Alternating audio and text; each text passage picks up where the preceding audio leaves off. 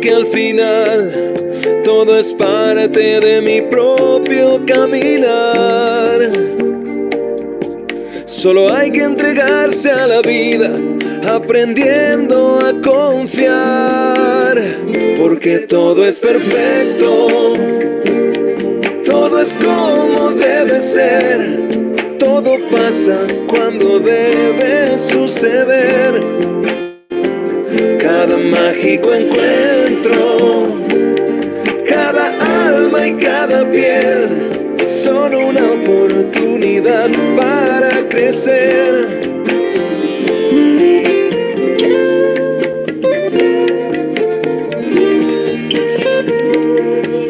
A veces agradezco lo que tengo y lo que soy. Otras veces me encandila una ilusión. Veces pierdo el rumbo que me indica el corazón. Otras veces sé muy bien a dónde voy.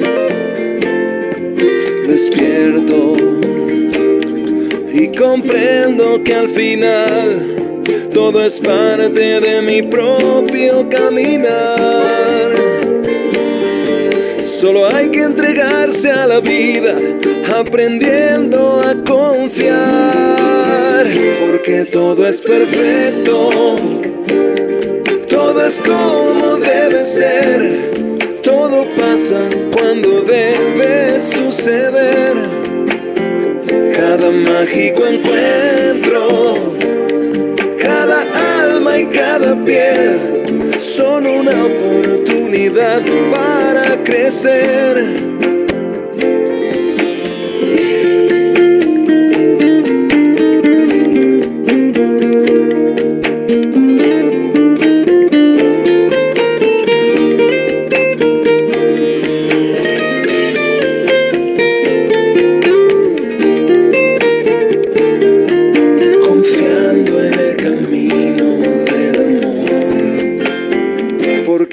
Todo es perfecto, todo es como debe ser, todo pasa cuando debe suceder.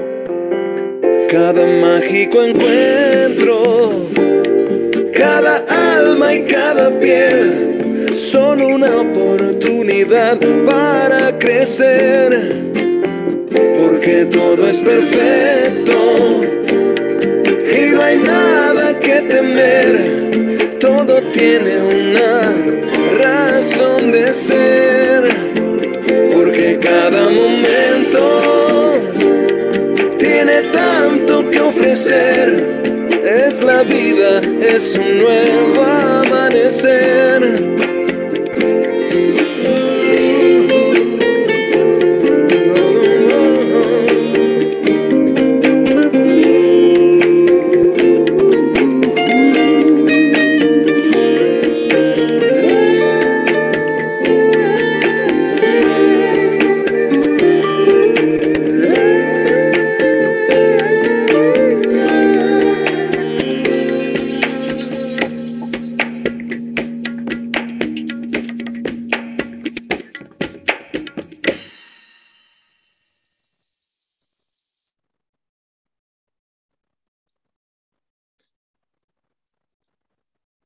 Buenos días con todos. Bienvenidos a la edición número 8 de Hermanos de Luz, este espacio de encuentro, de camaradería, de amistad, de coaching también, de sabiduría. Y a mí me alegra muchísimo poder servirlos quincenalmente cada sábado en este horario. Mi nombre es Percy Coronel Pesante, yo soy el coach que está justamente a cargo de acompañarlos en este proceso, en este viaje, en esta travesía a través de, del coaching, de la sabiduría. Y de esta manera también quiero darles a todos ustedes la más cordial bienvenida. Eh, nos acompaña hoy día Wendy Rosales. ¿Cómo estás, Wendy? Muy buenos días. Olga Galindo también, ya ahora desde Colombia, ¿no es cierto, Olguita? Muy buenos días. Adriana Córdoba, Maite Galindo desde Canadá, Maitecita. Qué gusto verte aquí. Andrés Quintero, Adriana García, también, ¿cómo estás, Adrianita? Ya está ingresando Luisa Ramones, Luz Darí Ruiz, Marité Sandoval. Eh, también nos acompaña por acá María del Pilar, Valle Azul. ¿Cómo estás, hermanita? Muy buenos días. Susana Cousin, Leslie Abdalá, desde México. ¿Cómo estás, Lilicita? Muy buenos días. Buenos días a todos.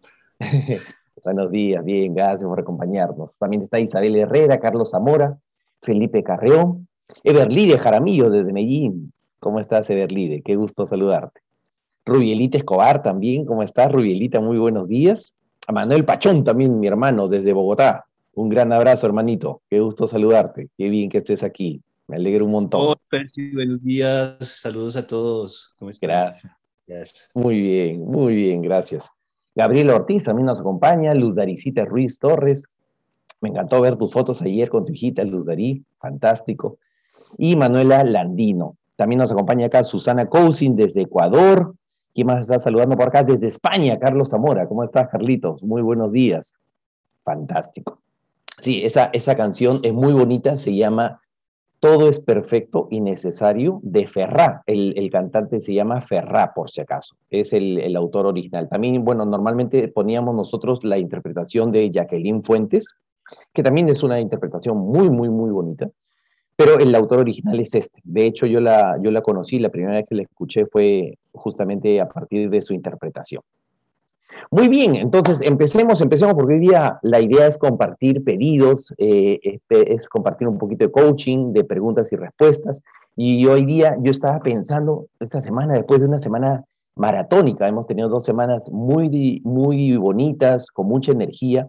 La semana pasada hemos concluido los cinco días de limpieza emocional ha sido un programa muy exitoso, gracias a Dios, gracias a ustedes también por participar. Han habido más de 700 personas participando que nos han seguido a través de los grupos de WhatsApp, a los grupos de Facebook también. Hemos compartido toda la información. Ha habido mucha sanación también colectiva, grupal. ¿Cómo está Liliancita? Bienvenida desde Chile. Y este, entonces han quedado todavía algunas, algunos cabos sueltos, algunas, algunas personas todavía traían muchas preguntas ahí, entonces yo decía, ¿cómo los podemos apoyar? Porque esta semana también ya hemos estado a full con el tema del programa de, y el taller de amor propio que se llama Amarte, que se trata justamente a través de desarrollar el arte y la excelencia del amor propio, con una serie de técnicas y herramientas, y siempre con la metodología de autoconocimiento, alquimia y acción. Entonces yo pensaba y pensaba, ¿cómo podemos agregarle más valor, más valor, más valor a las personas? ¿Cómo podemos ayudarlos a que mejoren sus vidas?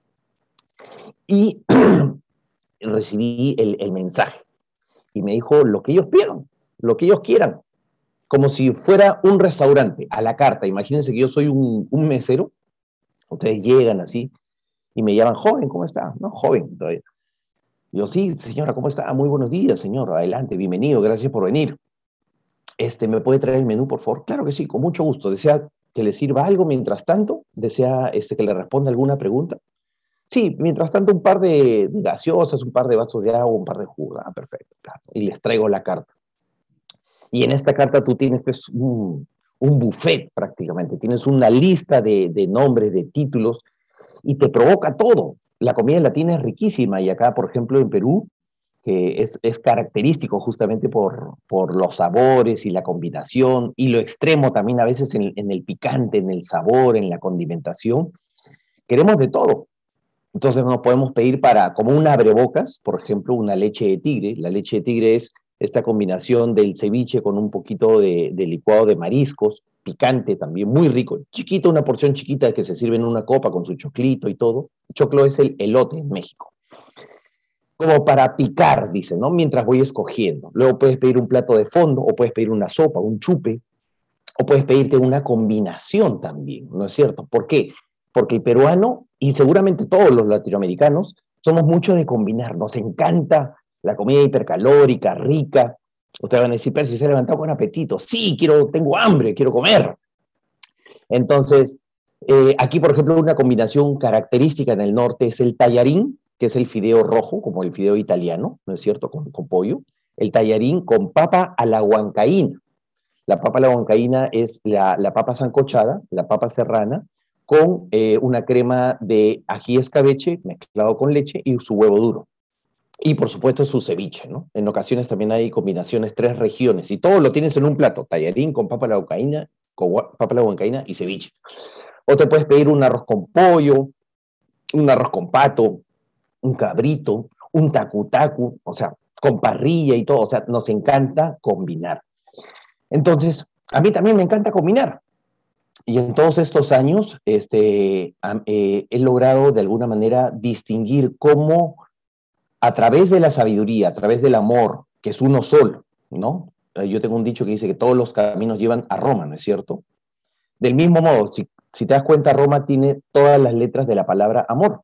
Entonces podemos cambiar eso y ponemos todos los caminos te llevan al amor. Las distintas corrientes filosóficas, las distintas técnicas, los distintos métodos, todo finalmente en el fondo coincide en lo mismo, que es el amor es la solución y el único camino y la solución para todo. Y para eso se puede llegar a través del perdón, de la aceptación, de la comprensión, de la meditación, etcétera, etcétera. Entonces, diseñamos un método que se llama eh, eh, integración complementaria. Entonces yo decía, entonces que hagan su pedido a la carta. Ustedes son los comensales, yo soy ahora eh, su servidor y voy a recibir lo que ustedes quieran. No he preparado nada especial, los especiales son ustedes. Y por último, si hay algún plato que no tenemos en, en nuestro menú, no hay ningún problema, lo preparamos y lo dejamos para otra edición. Pero si ustedes tienen ahora mismo algo que les gustaría saber de coaching, de enneagrama, de arquetipos, de información de sabiduría de escuela de magia, de repente, ¿no? De un curso de milagros, lo que ustedes deseen o lo que ustedes quieran, yo se los preparo. Les hago un plato personalizado, combinado, y estoy aquí para atender. Entonces, preparen sus preguntas, preparen los temas y vamos a escoger los temas de acuerdo a, la cantidad de, intereses comunes que hay. Por ejemplo, Carlos Zamora ya empezó, me encantaría saber sobre el enegrama. Perfecto. Entonces sale un enegrama para la mesa 6, para el señor Carlos Zamora. Perfecto. ¿Qué otro tema les gustaría saber? Relaciones, dice Maite Galindo. Sale un tema de relaciones para la señora Maite Galindo de Canadá, mesa 12.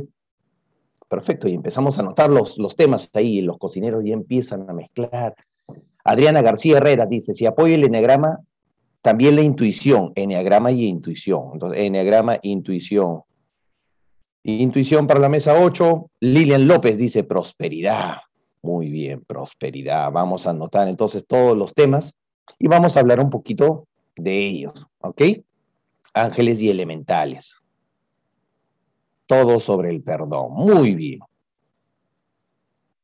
Todo enneagrama, muy bien. Ya tenemos tres puntos de enneagrama, ah, fantástico. Yo tengo por si acaso un entrenamiento de enneagrama que ya está listo, ¿ah? está ahí a su disposición. Todo sobre un curso de milagros, dice, sobre lo que es la creación en un curso de milagros. Fantástico. Bien, entonces empecemos.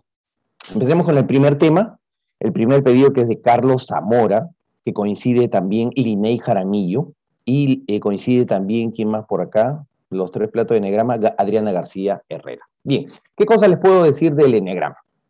Allá va, allá va. El eneagrama como tal, ¿ya? ¿Qué significa? Para empezar, ¿qué significa eneagrama? Eneagrama significa Eneas, que significa nueve, a ah, biodescodificación, también por acá hay un pedido de biodescodificación, un postre de biodescodificación. Ya, perfecto. Eneagrama significa Eneas, nueve, y grama que significa gráfico o figura. De hecho, ustedes se dan cuenta que yo siempre tengo acá una, una figura, un símbolo del eneagrama. ¿Qué es el eneagrama? Hace muchos años atrás, porque es una filosofía, es una corriente de sabiduría, de mucha información oriental, transpersonal, mística, hasta cierto punto esotérica, sufi, tiene muchos años. Algunos dicen, los, los autores, digamos, más reconocidos, datan el origen del eneagrama desde hace más o menos 2.000 años. Y según la investigación que yo he hecho, tiene más de 6.000, 6.500 años. Es una sabiduría muy antigua. Y como tal, antes de que se llame enneagrama, antes de que la gente lo conozca como enneagrama, era una filosofía y un estilo de vida sagrado. ¿Ok? Es, es, como yo te puedo decir, es como si fuera cualquier corriente de filosofía y de sabiduría oriental. ¿Ok? Y, pero es, muy importante que recalquemos en lo siguiente sagrado, lo sagrado del enneagrama, las puertas sagradas del enneagrama. Entonces, antes de que el enneagrama sea estudiado o asociado con la figura, con los números, con los eneatipos, con los subtipos, con las clasificaciones y todo, el enneagrama no se conocía como eso, era hasta cierto punto hermético y era solamente para los iniciados, se iba transmitiendo de generación en generación, de maestro a discípulo, iba pasando así, de esta manera. Y como una filosofía y una práctica espiritual, porque más que una, un, cúmulo de información, eran prácticas espirituales, lo que buscaban, ¿qué cosa era? Uno, dominar el rasgo dominante. ¿Para qué? Para dos, cultivar una virtud santa. Y de esa manera acercarte más al Padre, acercarte más al Padre, buscar, este, ¿cómo te puedo decir? Personificar en carne propia, en vida, el atributo divino que nosotros somos. Lo que te dice el Enneagrama es que si nosotros somos hijos del Creador, entonces es muy sencillo de comprender que tenemos parte de sus atributos. No tenemos todo todavía, pero tenemos parte de, sus atributos. Y nuestro ser es divino, es puras virtudes, puros valores. ¿Ok? Entonces, antes de que se conozca como esto, eh, ¿cómo se enseñaba? Se, enseñaba en los templos iniciáticos, en los templos sagrados, en algunas comunidades también de Oriente, y no se enseñaba con la figura como tal, sino se eh, dibujaba el hexagrama, ya la parte de la hexada, de los recorridos, de la evolución, con un cuarzo, un cuarzo puro, translúcido, blanco, ¿no? Transparente, en el aire. Era lo más parecido a, eh, al cuarto camino, por así decir. Yo te recomiendo, por ejemplo, que veas, busques en internet un poquito la información del cuarto camino de George Ivanovich Kurdiev. Ahora te voy a hablar acerca de él.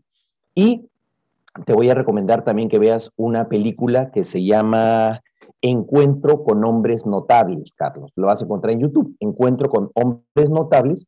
Es una película que habla de la primera mitad de la de vida de George Ivanovich Gurdjieff en su camino de búsqueda hacia Oriente y cómo empieza a buscar distintas este, informaciones y en algún momento desentierra eh, después de un, de, de un templo, creo que era hindú, y encuentra por fin un símbolo, que era el símbolo de la exada, que no es el símbolo tal cual como lo conoces, ¿ok? Y en esa búsqueda llega a una comunidad que es la comunidad de los Sarmau, y finalmente él solicita, dice, yo sé que ustedes tienen un secreto, yo sé que ustedes tienen una práctica, yo sé que ustedes tienen respuestas. Busco conocer el rostro de Dios. Por eso es que antes se le conocía como el rostro de Dios. Y de hecho mi curso se llama así, se llama el rostro de Dios, enegrama el rostro de Dios. Y le revelan entonces los ejercicios, las danzas, las prácticas espirituales. ¿Y en qué consiste? Muy sencillo, en reconocer que todos nosotros, desde el ego, tenemos un rasgo dominante. ¿Ok? Tenemos un rasgo dominante y a partir de la autoobservación, de la práctica consciente de la observación, ¿no es cierto? Del autoconocimiento. En esa época no habían libros, no habían eneatipos, números, no eran nueve, no, no había eso, no había la figura como tal, sino era tu propia autoobservación y tu propio autodominio a través de las prácticas espirituales, la oración, la meditación, la respiración, las danzas sagradas. Entonces, vas a, si quieres, pones en YouTube Danzas Sagradas Gurdjieff, Cuarto Camino, y te van a salir un montón de danzas que tú la vas a ver y vas a decir, wow, ¿qué es esto? ¿No? O sea, ¿qué es lo que pasa? Que a través del movimiento, y ahí entra a tallar la ley general y la ley del 3 del enneagrama, que es lo más parecido a las leyes universales, tienen su versión también de leyes universales, vas a encontrar y se te va a revelar de tanto practicar información. Te habla de las influencias también, influencias tipo A, que es el entorno, el entorno negativo, la cultura, influencias tipo B, que tiene que ver con las prácticas espirituales, que dice que con una sola influencia tipo B tú puedes anular o eliminar 100 influencias tipo A, y buscando qué cosa? Buscando tener en algún momento una influencia tipo C. ¿Qué es una influencia tipo C? Un contacto con dimensiones espirituales, que tengas contacto con un maestro, con tus ángeles, con seres de repente eh, espirituales que te van a revelar información y en ese, en ese caso está la práctica. Entonces, eso es lo que buscamos, una cuestión de divinidad. Y en los últimos 40, 50 años, después de que ya George Ivanovich Gurdjieff trae el enneagrama, la información mística y sagrada, a Occidente y la empieza a enseñar bajo la filosofía del cuarto camino, ahorita te voy a decir por qué se le conoce cuarto camino, ya después va un, un boliviano en esa búsqueda, que también tiene contacto con las comunidades, que se llama Oscar Ichazo, y a través de Oscar Ichazo llega Claudio Naranjo. Cuarto camino se le conoce porque el primer camino es el camino del, del fakir.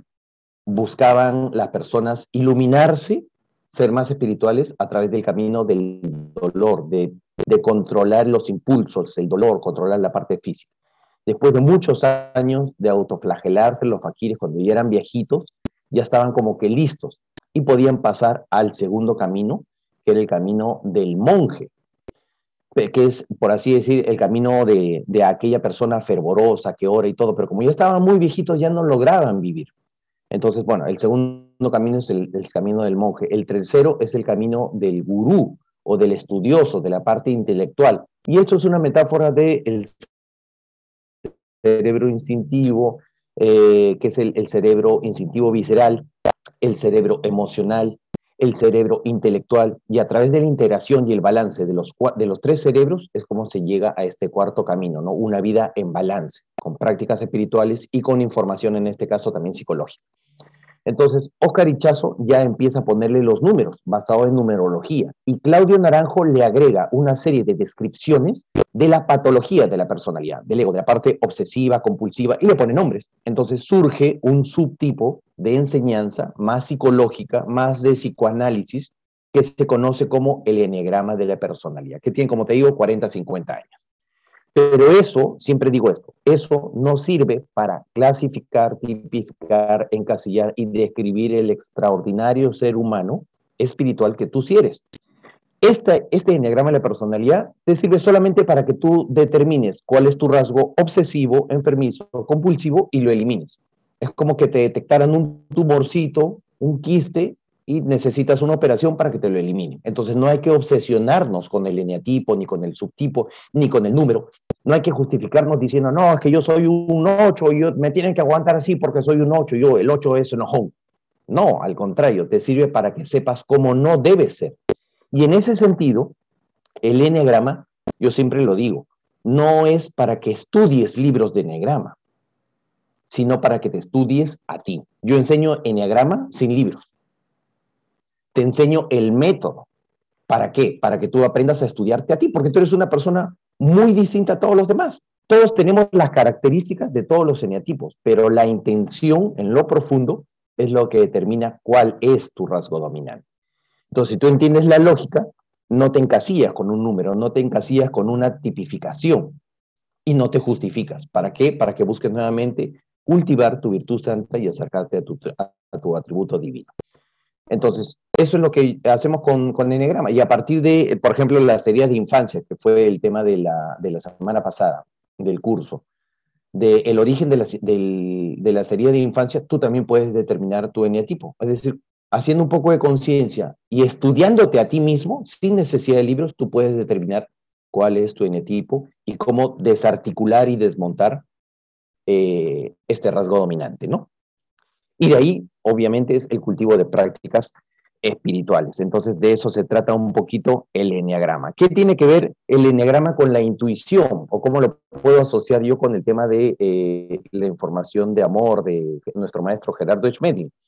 La intuición como tal es una facultad, es un, ¿cómo te puedo decir? Es un sentido sutil, particular, que nosotros logramos desarrollar, pero normalmente lo logramos desarrollar cuando nos falta información. Por ejemplo, los chamanes en la época eh, antigua no tenían información de ciencia y podrían haber visto, por ejemplo, un, ovni, una nave, nuestros hermanos este, superiores, mayores, y, oh, decía, ave con plumaje, ¿no es cierto? Ah, comunicarse con ave con plumaje, porque le faltaba información. O podría haber visto un avión, de repente, por ejemplo, todavía hay algunas comunidades aquí en Perú que están muy aisladas que han quedado prácticamente en la prehistoria y pueden ver, por darte un ejemplo, un celular y ven el equipo y dicen, ¿qué es esto? ¿No? No comprenden que hay una tecnología, que hay una forma de uso y lo pueden llamar de una determinada forma, ¿no? Lo pueden llamar como piedra, piedra con luz, por ejemplo. Entonces, ellos para buscar respuestas necesitaban desarrollar la intuición, pero esta intuición es hasta cierto punto limitada de acuerdo a su nivel de conciencia. Es como si a esos mismos aborígenes de la selva peruana le dieras un artefacto, un autoparte, y no sepan para qué funciona. Le puedes dar, por ejemplo, una bomba de gasolina y la ven, una bomba de gasolina de tu auto, y ven y dicen, ¿qué es esto? ¿Para qué sirve? No le podrían sacar provecho. Entonces, intuitivamente empiezan a hacerse ideas y no le pueden sacar máximo provecho. Entonces, sí te sirve porque te ayuda a desarrollar la fe cuando falta comprensión. Entonces, en ese sentido, la intuición está muy por abajo a comparación de la comprensión, a comparación de la ciencia. Por eso es que nuestro maestro decía que la ciencia nos acerca más a Dios porque te permite comprender los fenómenos naturales, las leyes de la física y comprender el orden del universo.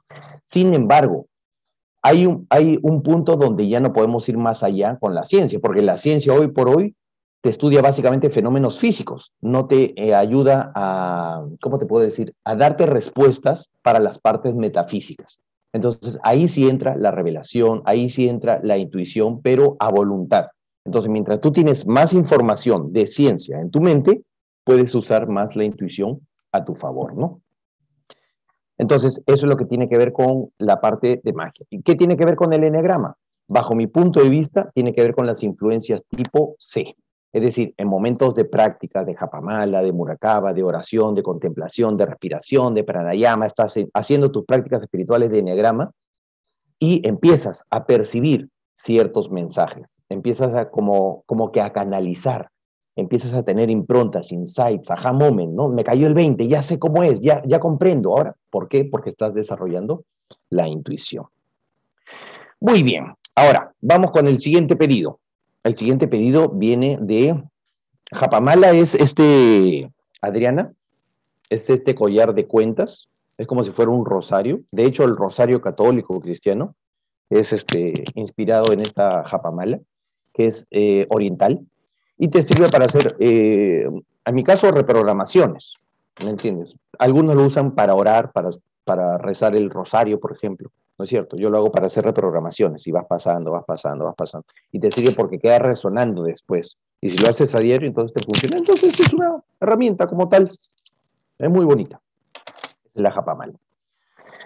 Em, entonces tengo pedido de relaciones. Relaciones de Luisa Ramones. Hola Luisa, ¿cómo estás? Ayer estábamos conversando contigo. Eh, por acá está tu hermana también, creo, ¿no? Ana Emilia. Ana Emilia Ramones. Bien, entonces, ¿qué, tiene que ver el tema de relaciones? Yo para el tema de relaciones, para el tema de terapia de pareja, siempre cuando, cuando llega, ayer de hecho estuve conversando con una amiga que me hablaba de, su relación un ratito, y yo siempre, antes de empezar cualquier cosa, diga a Liliancita, un gran abrazo. Antes de empezar cualquier cosa, yo siempre este, hago dos preguntas, dos preguntas de coaching, y si quieres ahora mismo lo vemos, eh, Adriana. Están no, Linei, estamos transmitiendo en el canal de YouTube, Lineicita. Ahí compartí el link. Entonces, Adriana, el, Adriana decía, no, Maite, perdón, Maite, relaciones. Yo siempre hago para el tema de relaciones dos preguntas. Primera pregunta. Uno, ¿cuál es el propósito de las relaciones? Y si quieres, anótalo. Pregunta de coaching. ¿Cuál es el propósito de las relaciones? Entonces, normalmente cuando vienen a mi consulta, a mis sesiones de coaching, diciéndome, ¿sabes qué? Tengo un problema de relaciones. Gracias, Liz. Este, entonces me dicen, sí, yo quiero tener relaciones porque me quiero sentir acompañado, por sexualidad, por, este, por compartir, porque así me siento más segura, porque quiero tener hijos, ¿no es cierto? Porque, etcétera, etcétera, me dan una serie de relaciones. Y justamente esos son los, lo que yo digo, los motivos incorrectos de las relaciones. Te explico por qué. Porque una persona que es totalmente feliz, tiene paz, es autónoma, es independiente, eh, sabe mantenerse muy bien a sí mismo, es seguro, es segura, tiene confianza, tiene autoestima, o sea, no tiene necesidad de nada.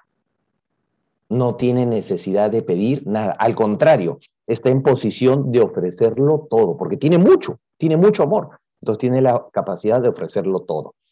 Sin embargo, dentro de, su, eh, dentro de sus prioridades, la más importante siempre es tratarse con amor a sí mismo. Entonces, en ese sentido, su propósito de vida es expandir su felicidad. Quiero ser feliz, quiero ser aún más feliz. Entonces, se me antoja tener una, una pareja. Me gustaría tener pareja, no porque lo necesite, no porque sea un condicionante de mi felicidad, no porque busque ser más feliz con la pareja, no, sino sencillamente me gustaría tener pareja porque tengo tanto amor que me gustaría compartirlo con alguien más. Tengo tanto amor que con una pareja podría ser incluso más feliz, no porque lo necesite, sino porque quiero aumentar mi patrimonio emocional y espiritual de felicidad. Entonces, ¿eso qué significa? Es como si yo te dijera, ¿sabes que tengo un millón de dólares de felicidad, un millón de dólares de amor propio, un millón de dólares de paz? Tengo mucho, pero ¿por qué no tener más? Podría tener más. Entonces, en ese sentido, busco hacerme afín, hacerme correspondiente a una persona que también quiera y piense como yo y quiera compartir su felicidad con alguien más para viajar juntos. Entonces, ahí yo siempre les digo que tienes que distinguir entre los heterogéneos, los homogéneos incompatibles y los homogéneos compatibles. ¿Cuál es la diferencia? Por ejemplo, si tú estás acá, tú y yo somos homogéneos y es muy probable que seamos compatibles, que podamos ponernos de acuerdo. De hecho, nos ponemos de acuerdo en el día, en la hora, en los grupos en los que nos encontramos, ¿no es cierto? Entonces, eh, ahora, ahora lo leo, Maitecita. Desde los niños creencia a lo más importante era la reprogramación. Fantástico. Entonces, en ese sentido, por ejemplo, nosotros somos homogéneos, pero tú con personas con las que no tienes absolutamente nada que compartir, porque tienen otra mentalidad, otra forma de ser, andan armados, de repente son sicarios, delincuentes, ya, esas son personas incompatibles para ti. Tú no vas a convivir con ellos, sería imposible, te sentirías amenazada y todo, y tú ya estás para otro tipo de correspondencia. Entonces, esos son los heterogéneos. Ahora, todos nosotros somos homogéneos podemos ser homogéneos incompatibles si tratamos, intentamos varias veces de ponernos de acuerdo y no lo logramos, o podemos ser homogéneos compatibles con los que sí podemos ponernos de acuerdo, tenemos propósitos en común, nos unen muchas similitudes, tenemos disposición, afecto, cariño, queremos compartirnos, queremos apoyarnos y en ese sentido asumimos compromisos de apoyo y colaboración mutua. Entonces nos apoyamos. Yo te apoyo con tus debilidades, tú apóyame con las mías, mis fortalezas son tus debilidades, tus debilidades son mis fortalezas, nos apoyamos. Entonces, en ese sentido, por lo menos podemos convivir pacíficamente. Y hay una, tercera o cuarta clasificación que ya son los afines, los que son tan parecidos, tan afines mentalmente, espiritualmente, que ni siquiera es necesario que tomen acuerdos porque ceden, se flexibilizan, se apoyan el uno al otro, o sea, piensan exactamente igual, tienen los mismos gustos, las mismas preferencias, entonces se acompañan en ese viaje. Entonces, es, esa es la primera, la primera respuesta a la primera pregunta. ¿Cuál es el sentido y el propósito de tener relaciones? Para expandir mi felicidad, para compartir con alguien, unir patrimonios y tener más. Es como si tú dijeras, yo tengo un carro, mi novio tiene un carro, entonces ahora tenemos dos carros. ¿Me entiendes? Por ejemplo, mi esposa tiene una casa, yo tengo una casa, ahora puedo gozar de dos casas, ¿no? Aumentamos el patrimonio. Para eso es. Y la segunda pregunta es la siguiente. Normalmente, si es que estás con tus deseos satisfechos, tú eres compatible eh, físicamente, biológicamente, con siete de cada diez personas del sexo opuesto. Siete, ocho cada persona del sexo opuesto. Es decir, hay 4 mil millones de hombres, 4 mil millones de mujeres. ¿Por qué específicamente tú? Esa es la siguiente pregunta que yo les hago. Yo le decía, a ver, míralo a tu esposo, tu esposo, mírale a tu esposa. Y tu esposa, dile, entre los 4 mil millones de hombres, ¿por qué te escogí a ti? Si podría estar con personas más altas, más guapas, más exitosas, más profesionales, más felices, más graciosos. ¿por qué te escojo a ti si tengo la posibilidad de estar con alguien distinto? Y tú también dile, oh, sabes que yo tengo la posibilidad de estar con jovencitas, con personas, etcétera, etcétera. ¿Por qué te escojo a ti? Entonces ahí sí entra a tallar el segundo factor, que es la decisión y el compromiso. El amor es lo más parecido a una decisión consciente, que podría estar con cualquier niña, pero te elijo a ti. Eso es amor. Es un acto responsable de asumir un compromiso. Entonces, para eso se tiene las relaciones. Y Maite me dice, me refiero a las relaciones en general y cómo influye lo que vivimos desde niños, creencias y lo importante de las reprogramaciones. Perfecto. Entonces, en ese sentido, ya ahora hablando de relaciones en general, las personas cuando somos niños tenemos todo tipo de relaciones, primero con nuestros padres, con nuestros hermanos, con la cultura en general. Tenemos distintas formas de relacionarnos. Y como somos inocentes, entonces esta información, este condicionamiento permea en nuestra mente y nos hace eh, tener cierto tipo de rasgo de personalidad. Al principio, lo dije la, semana pasada en, el entrenamiento de los cinco días de limpieza emocional, los niños son originalmente como, como ellos ya vienen de fábrica, con esa personalidad, con esa energía, no esa personalidad, sino con esos rasgos, con esas características, pero empezamos a obtener la desaprobación, el rechazo, el abandono, la percepción del abandono o la humillación de los adultos. Los adultos no nos dejan ser como originalmente somos y nos empiezan a condicionar. Entonces, vivimos eso y más adelante lo desarrollamos como un trauma, como una máscara. Ahí es donde se justifica, por, se explica, se comprende la instalación de las máscaras. Y ya no somos quienes vinimos a ser, sino somos como nos condicionaron. Entonces, en ese sentido, tiene similitudes la información de las heridas de la infancia, la filosofía de las heridas de la infancia con el enegrama, con los arquetipos, tiene inclusive similitudes con la biodescodificación y con todas las filosofías que lo que buscan es desmontar el ego. ¿Para qué? Para que vuelvas a tu esencia, para que seas quien realmente eres. Es como si yo te dijera, ¿cómo eras tú antes de tener ego? ¿Cómo eras tú antes de tener la máscara? ¿Cómo eras tú antes del trauma? Y para eso sirve la reprogramación. Una vez que tú ya reconoces cuál es tu esencia, entonces en ese momento puedes hacer trabajos de reprogramación, de mentalismo, de visualización. ¿Para qué? Para volver a ser quien eres, para transformarte en lo que sí eres y, desechar lo que no eres. Entonces de eso se trata. Muy bien, Gracias, Maitecita. Entonces vamos a hablar acerca del, tercer punto. El tercer punto habla de prosperidad y este pedido de prosperidad viene a pedido de... sale una parrilla de prosperidad y abundancia para Manuel Pachón. Muy bien, Manuel. Muchísimas gracias. Lilian López también nos habla de prosperidad. Para hablar de prosperidad, lo primero que tenemos que ver es distinguir dos cosas. La gente normalmente confunde lo que es la abundancia con la prosperidad y lo relaciona mucho con el tener, con la parte material, con la riqueza económica, con el patrimonio financiero. Y no es tan así. Vamos a entender primero, vamos a ir de menos a más, de a poquitos.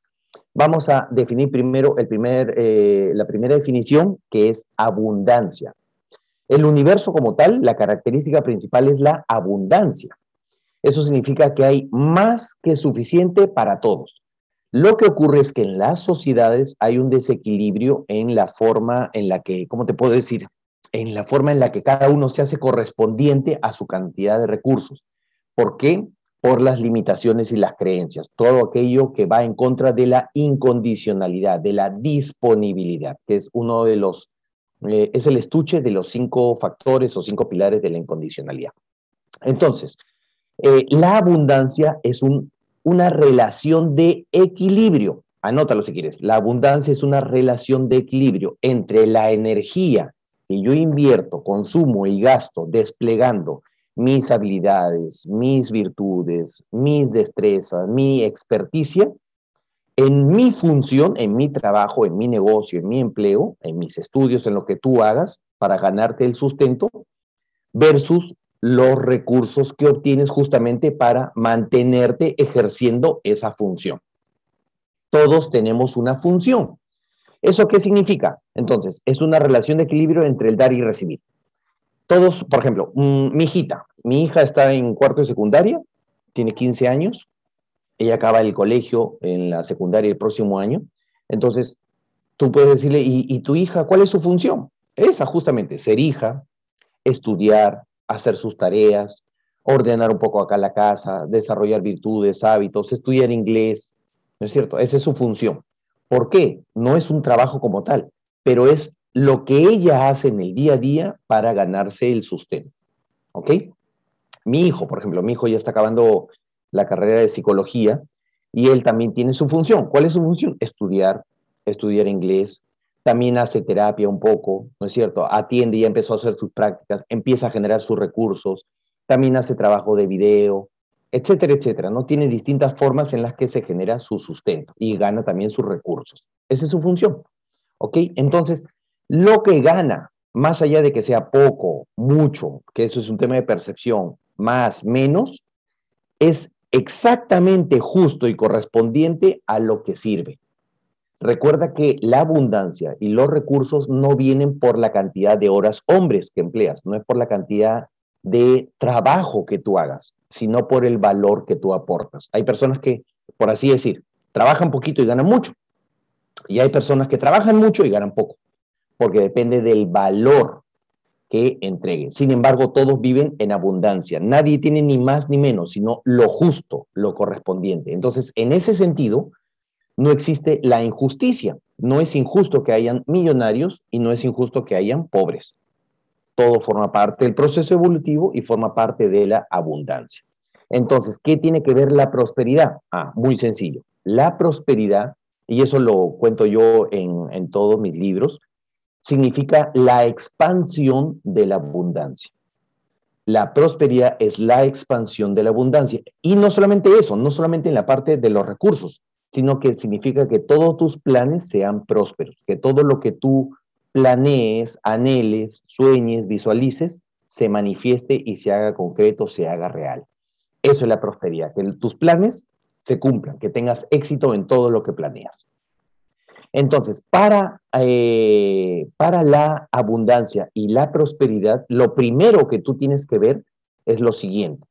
Así como la ley de la naturaleza impacta en el indicador o resultado externo de la salud, la ley de la armonía impacta en el indicador relaciones, la ley de la correspondencia y sus ocho o nueve postulados, me parece que tiene, impactan en los recursos, en la abundancia y la prosperidad. Entonces, si quieres, si buscas, si anhelas, por los motivos correctos, con la intención correcta, hacerte correspondiente a ganar más, ahora sí ya vamos a hablar de más dinero, más recursos, más oportunidades, necesitas cumplir muy bien estas tres primeras leyes y sobre todo la ley de la correspondencia. Entonces, en ese sentido, evitar los bloqueos. Hay más o menos no, 23 causas de bloqueo que tengo identificadas, pueden haber más, pero hasta ahora tengo identificadas 23 causas de bloqueos y de hecho eso va a formar parte de Prosperamente, un, un próximo curso que vamos a lanzar.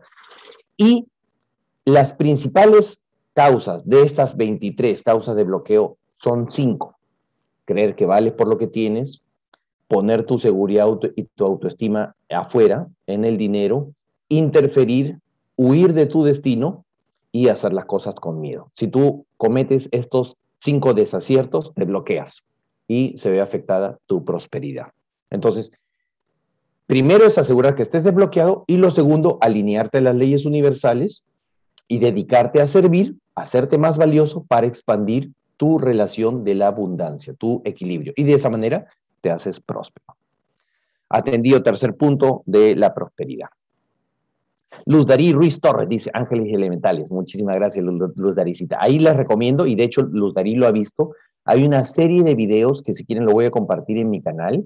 Y de hecho lo compartí en, lo compartí para los participantes del grupo de Revolución con mis coaches de revolución, ahora lo voy a compartir, eh, y vamos a compartirlo en el canal de Telegram y en el grupo de Facebook. Aprovecho entonces la, oportunidad para invitarte al grupo de Facebook, ¿ya? Eh, buscas grupo de Facebook Percy Cornelis, el grupo general, y solicitas transmisión porque ahí siempre comparto las meditaciones y reflexiones del maestro Limi, libros, PDFs, etcétera, etcétera. Siempre ah, damos valor por ahí.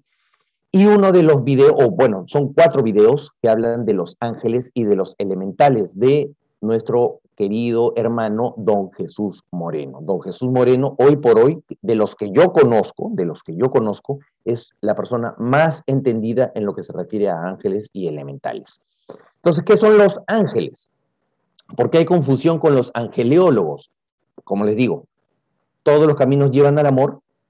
En la forma puede, haber diferencias porque, por ejemplo, eh, la compasión para los magos, para los entendidos, para los eh, seguidores del maestro Gerardo Schmedlin, es distinto a, de repente, mm, los angeólogos o la gente de un curso de milagros o de constelaciones familiares, pero en el fondo hablamos de lo mismo, hablamos del amor. Entonces, los ángeles, para la información de Escuela de Magia y Amor, son seres inocentes que todavía no han entrado a los mundos físicos, es decir, todavía no han entrado al mundo mineral, vegetal, mineral, no han sido humanos todavía.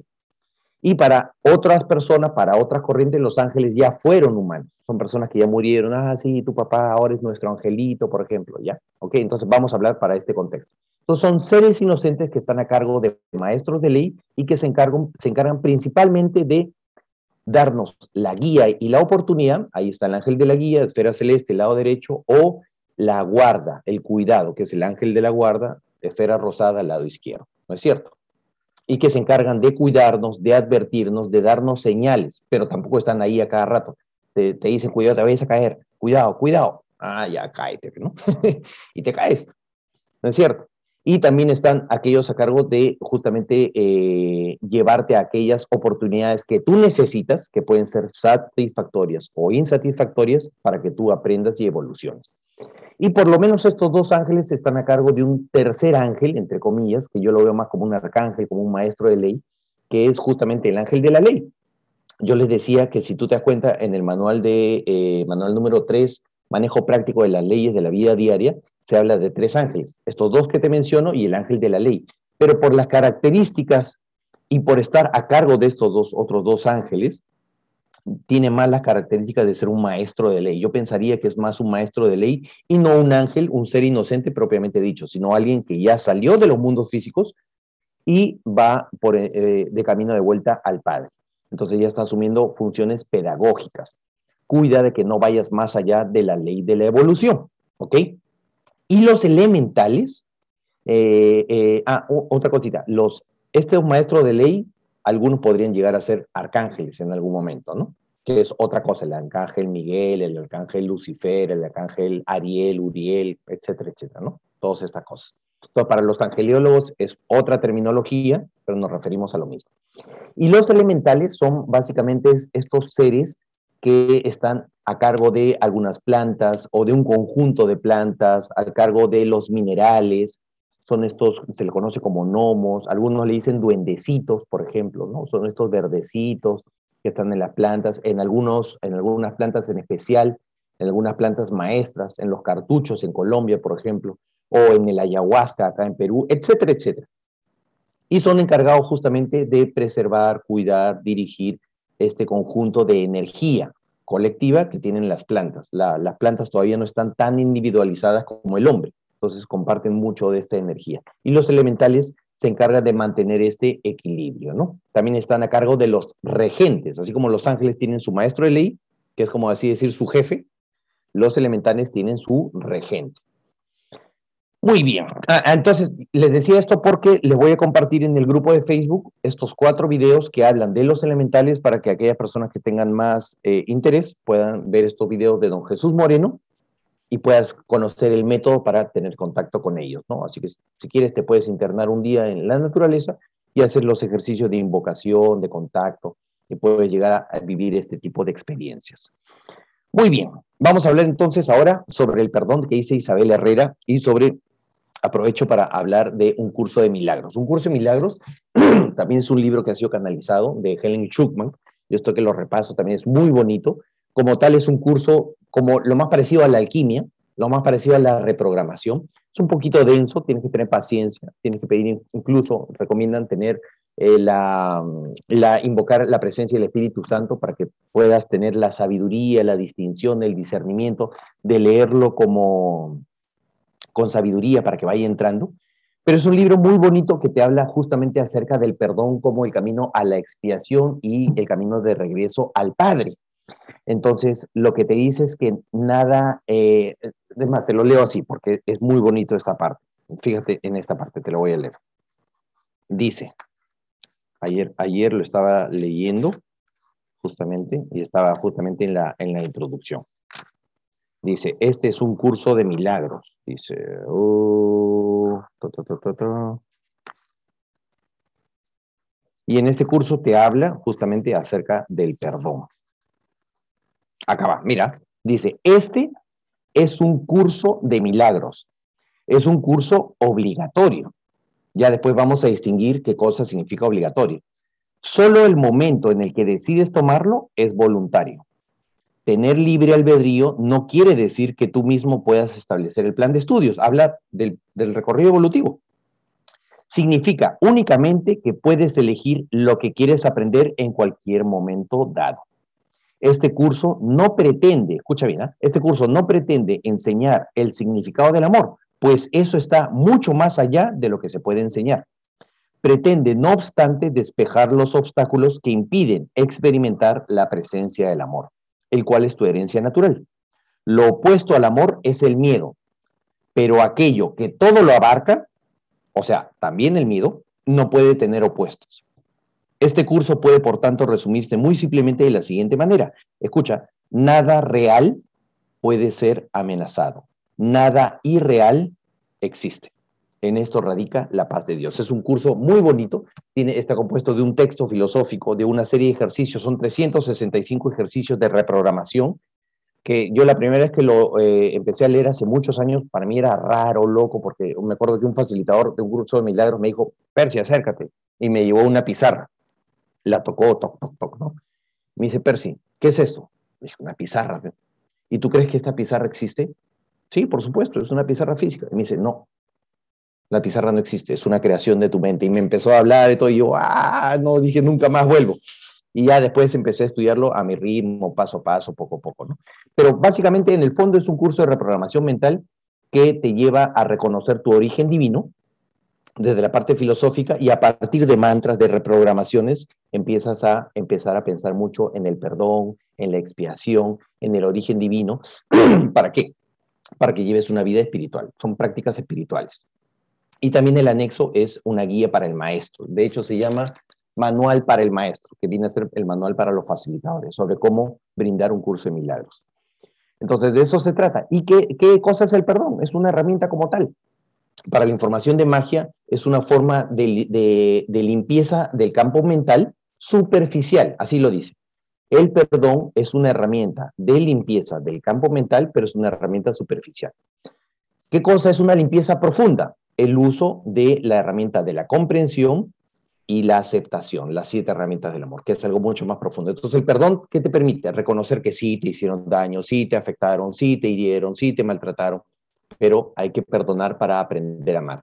Y luego que ya perdonaste, ya no hay dolor, entonces puedes ir a las herramientas que son de cuarto nivel de desarrollo de conciencia, como la aceptación, la, el asumir, la generación, perdón, la generación viene de la ley de generación, este, eh, el agradecer para que reconozcas que nadie te ha hecho nada. Y aquello que me hicieron mis papás en la infancia, etcétera, etcétera, eso fue escogido por ti desde esferas espirituales para trascenderlo y llegar al amor.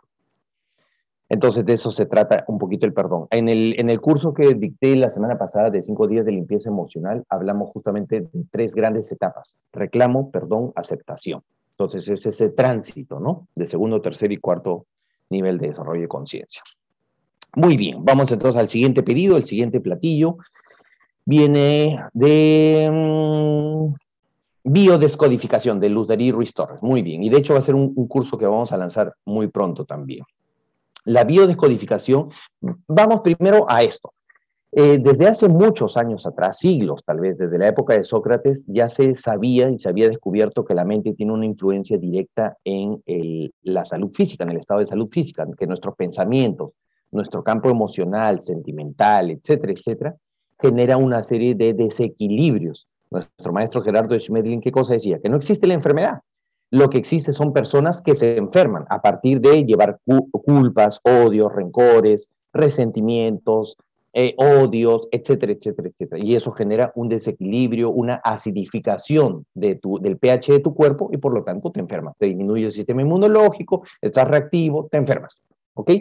Entonces, hace algunos años atrás, el doctor Rick Hammer, que es el fundador, por así decir, de, de la información de la medicina, de la nueva medicina germánica, descubrió cinco leyes biológicas, no las creó, las descubrió y las acuñó, le puso la ley este, de Hammer, la, ley del síndrome de Hammer, la ley de, la segunda ley, me parece que es de los, eh, la ley general de los microbios, etcétera, etcétera. Y lo que explican en, esta, en estas leyes, que en ese sentido, la biodescodificación también está totalmente alineada, la medicina, mente, cuerpo, las somatizaciones, todo está alineado, sino que va cambiando la terminología y los términos, tiene que ver con cómo interpretas tú las influencias externas para que te afecten. Entonces, a dos personas, fíjate en esto, a dos personas le puede pasar exactamente lo mismo, por ejemplo, que la staffing, pero esta piensa que se va a morir y esta puede pensar, por ejemplo, no sé, que, que, es una persona sumamente injusta y empiece a guardar rencor y odio. Y ambos van a somatizar con el tiempo, si lo siguen reteniendo muy seguido, van a somatizar distintas enfermedades. Entonces, en ese sentido, la medicina germánica, la biodescodificación, la medicina mente-cuerpo, lo que intenta explicar para que tú comprendas es cómo influye tu percepción y tu interpretación individual, particular, en tus órganos. ¿Para qué? Para que hagas el trabajo de Michael Jackson, para que regreses hacia atrás, ¿no es cierto? Y para que puedas reprogramarte, para que con la espiritualidad puedas comprender el sentido y el propósito de la enfermedad para que comprendas que tus órganos te han dicho, sí, señor, no te preocupes, tú no puedes resolverlo, la mente no puede resolverlo, perfecto, no se preocupe, yo lo voy a transformar en un quiste, en un tumorcito, en un resfrío, en una congestión, en un dolor articular, en una inflamación, porque tu cuerpo está tratando de darte una señal que tu mente todavía no procesa. Es como que tu mente se hubiera colgado. A veces no nos pasa que la computadora se cuelga, ya. Tu mente colapsa y tu cuerpo trata de solucionar físicamente aquello que no has logrado comprender mentalmente. Entonces, de eso se trata. Cuando tú comprendes cómo funciona esa relación que hay entre la mente y los órganos y la interpretación, entonces te sirve para que a partir de darte cuenta, desarrollar conciencia, comprensión, puedas liberarte y empieces a sanar. Ahora, yo siempre aplico esto de una manera muy práctica en sesiones individuales de coaching. Uno, atiende la parte mental, atiende la parte emocional, haz tus descargas, haz tu ejercicio de comprensión y todo, pero eso no significa que puedas ir ganando tiempo eh, físicamente, de repente con algún antiinflamatorio, con algún tratamiento, ¿me entiendes? Y también hay que tener mucho criterio y sentido común, porque de repente, no sé, caminando te doblas el tobillo.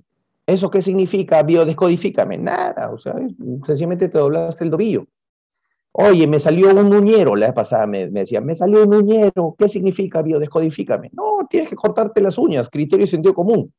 Entonces, lo que intenta explicar la biodescodificación, la medicina germánica, es aquello que no tiene lógica, aquello que te aparece de repente, un evento traumático, algo que has vivido en soledad. Hay ciertas características que se cumplen para que tú puedas determinar que es una enfermedad somatizada.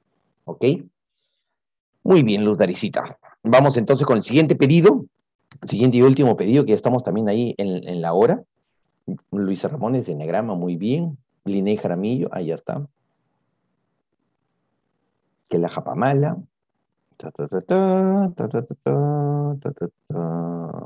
Muy delicioso ese plato. ¿El arcángel es más que un ángel? Sí, Luz Darí. O sea, para la información y la terminología de escuela de magia, un arcángel ya es un, como un maestro ascendido, ¿me entiendes? O sea, es, está más, más arriba todavía, tiene más jerarquía, ¿me entiendes? Los ángeles son seres inocentes que están en descenso, los, los maestros de ley o los arcángeles están de subida ya, su vibración es más alta, por eso es que se encuentran, por eso es que el maestro de ley está a cargo de los ángeles y abajo están las dimensiones físicas. Son como maestros más que maestros inclusive, Luz Darí, me parece. ¿ah? Ya tienen, eh, ya están cerca de los sembradores de luz, de los creadores universales, están más arriba ya. Están por la dimensión 25, 30 por allá. Pero si, ¿dónde lo puedo adquirir? Em, ¿Qué cosa, Lineicita? Pero ahí, bueno, lo que puedas adquirir, me escribes por interno para guiarte. No sé a qué te referías exactamente, me perdí. Y Carlos Zamora dice, como dice Gerardo, el perdón es que no me, no me dispongo a vengarme porque creo que alguien me ha hecho algo. Exactamente, Carlitos. ¿El perdón qué significa? Renuncio a vengarme. renuncio a vengarme. Esa, es la, mejor definición del perdón para la información de Escuela de Magia. Ah, el libro de el curso de milagro. Ah, te cuento, este, Linei. De hecho, en esa época cuando lo compré, acá tengo la fecha. Debo tener la fecha por acá. acá está. No sé si lo ven. Esto lo compré en junio del 2017 y fíjese de dónde lo compré. Colombia. Acá en Perú no había. Esto lo conseguí en Colombia en junio del 2017 cuando viajé para allá. Entonces, en cualquier librería también lo puedes comprar en formato Kindle. Eh, acá en Perú no es muy conocido, pero en Colombia sí hay, hay mucho. Entonces, eh, lo googleas y en la librería de tu ciudad te aseguro que lo vas a encontrar. Es un libro muy, muy, muy bonito. Pero es un libro denso, ¿ah? Es un libro denso. Entonces ahí con, vamos con, con pies de plomo, como si sea poquito, para que no te afanes, sin estrés, con tranquilidad, con calma. Muy bien, muy, muy, muy bien. Este, no hay más pedidos, no hay más potajes. Hoy día la, cocina ha atendido a todos. Espero que hayan disfrutado estos alimentos. Ahí está, Andrés Quintero te está diciendo Linecita. En Colombia, en la librería Era Azul y en la librería Nacional. Este, de hecho, yo lo compré en Bogotá o en Medellín, no me acuerdo dónde fue, porque fue eh, en ese paso que estaba por el, por el Dorado. Pero bueno, sí se consigue en todos lados. Entonces, este, la cocina está cerrando. Eh, espero que hayan disfrutado sus platillos. Espero que los que haya sido nutritiva la sesión, que hayamos podido responder un poquito entre todos, entre amigos, este almuerzo. Y les quiero desear un excelente sábado, un excelente fin de semana, un excelente desayuno, dice Andrés. Exacto, ya, entonces de acá un desayuno, un desayuno nutritivo, una bandeja paisa para desayunar ahí. Superpower. Manuel Pachón dice Yumi. Ahí Wendy Rosales está compartiendo un curso de milagros en PDF. También está en PDF, también, este, por si acaso, en, todo Internet, en Google. Eh, Lineicita. Gracias, Luz Darí. Gracias, Olga Galindo. ¿Cómo se llama el libro? Enid Castaño se llama Un curso de milagros. Listo, sí, nos vemos hoy día a las 2 de la tarde para eh, Superhumanidad. Espero que les haya gustado el almuerzo. Aquí sigue su restaurante, acá todo el buffet, todos los platos a la carta. Y quiero agradecerles muchísimo por su atención y por compartir esta bonita mañana con ustedes. Les mando un gran beso y los dejo nuevamente con la canción. Muchísimas gracias por permitirme servirles.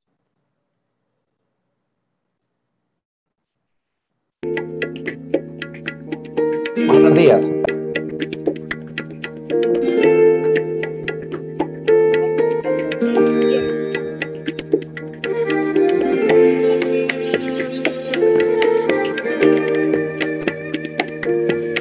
A veces soy la luz y a veces la oscuridad. Unas veces soy la guerra, otras la paz. A veces soy el bien y otras veces soy el mal. Vivo en medio de esta eterna dualidad.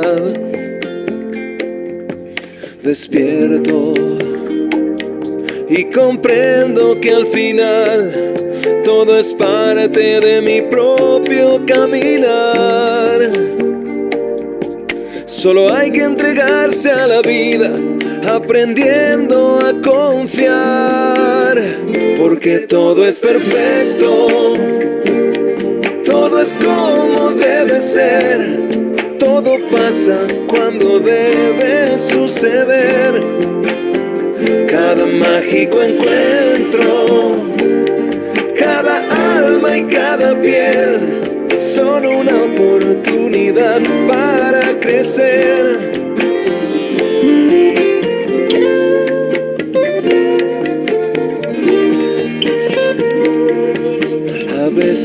Agradezco lo que tengo y lo que soy. Otras veces me encandila una ilusión. A veces pierdo el rumbo que me indica el corazón. Otras veces sé muy bien a dónde voy. Despierto y comprendo que al final todo es parte de mi propio caminar. Solo hay que entregarse a la vida, aprendiendo a confiar, porque todo es perfecto, todo es como debe ser, todo pasa cuando debe suceder, cada mágico encuentro, cada alma y cada piel son una oportunidad para crecer.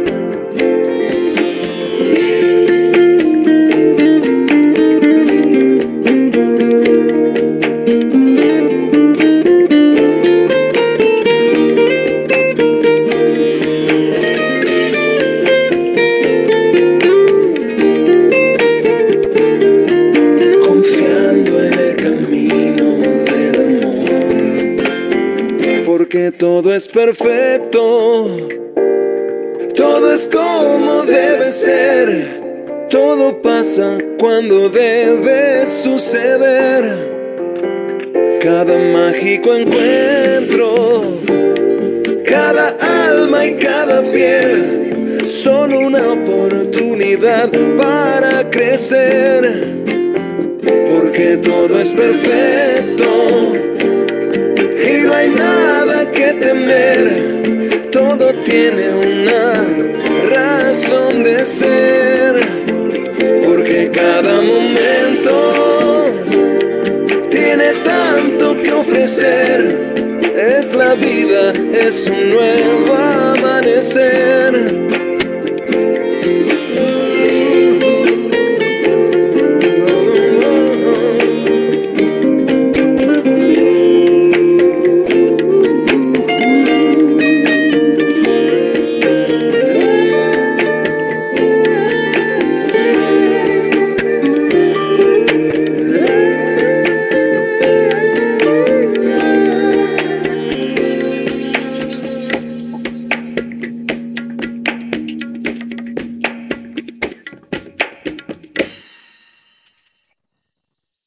Muchas gracias. Muy buenos días. Nos vemos en 15 días.